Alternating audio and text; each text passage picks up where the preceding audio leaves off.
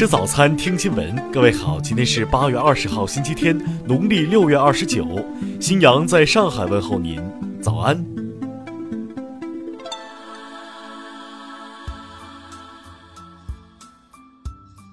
首先来关注头条消息：各地征兵体检工作进入尾声，今年各地体检人数均有增加，但不合格率却高的对不起观众。某市淘汰率竟然高达百分之五十六点九，着实令人啧舌。眼看着十八九岁的大小伙子一串串折在了体检关上，不得不引发我们的深思。体检数据显示，视力问题影响最多人，占了不合格人群的百分之四十六，而体重超标紧随其后，占百分之二十。虽然体重指标已有所放宽，但超重青年有增无减。此外，血检、尿检不过关，心脏、血压不合格的人数也为数不少。值得注意的是，因抑郁症、自闭症不能通过心理测试的，也占不合格人数的百分之一点六。征兵体检的报表淘汰率和青少年平时生活不良习惯不无关系，这也给当代青年的健康敲响了警钟。听新闻早餐知天下大事。国家旅游局高度关注女大学生昆明旅游被打事件，立即责成云南旅游发展委员会尽快采取措施查明真相。目前，云南相关部门已启动相关机制，昆明警方已开展调查。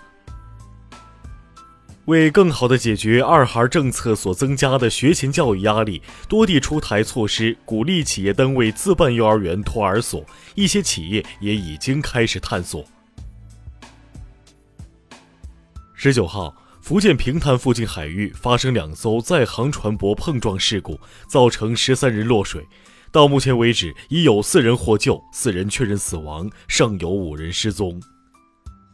枣庄义城区一水泥厂车间昨天发生一起一氧化碳中毒事故，造成一人中毒，四人因施救不当中毒。目前五名伤者经抢救无效死亡。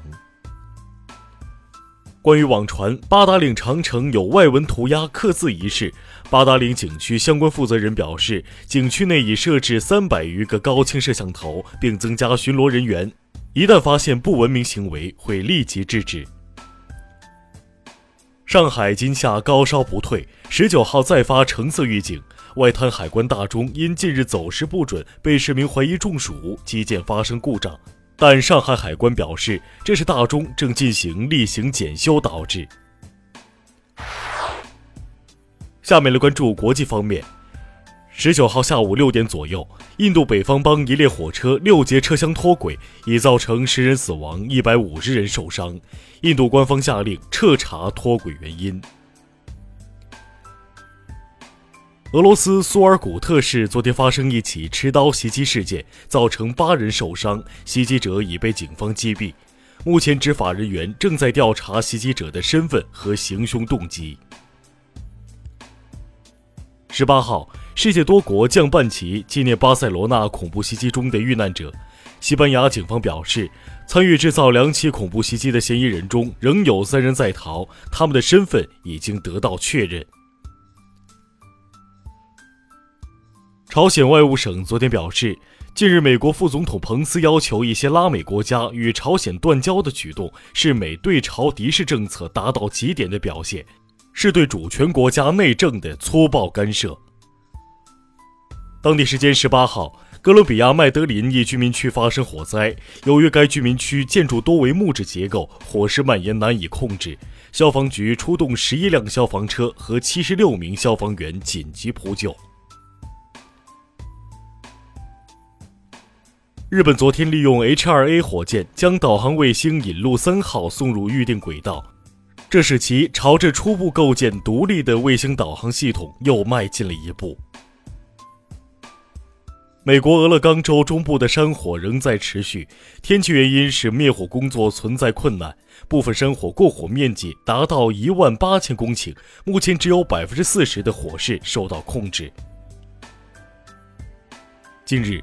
新加坡玉郎飞行员的一只小火烈鸟成了红人，原来是该员工作人员为了防止其脚被高温地面烫伤，给他穿上了一双特制的蓝色鞋子。下面来关注社会民生。南宁一妇女将四岁男孩骗回出租屋后，经男孩妈妈报警并大量转发信息后，涉事妇女将男孩送回，竟称因看小男孩可爱，带回去跟女儿玩两天。目前，涉事女子已被公安机关刑事拘留。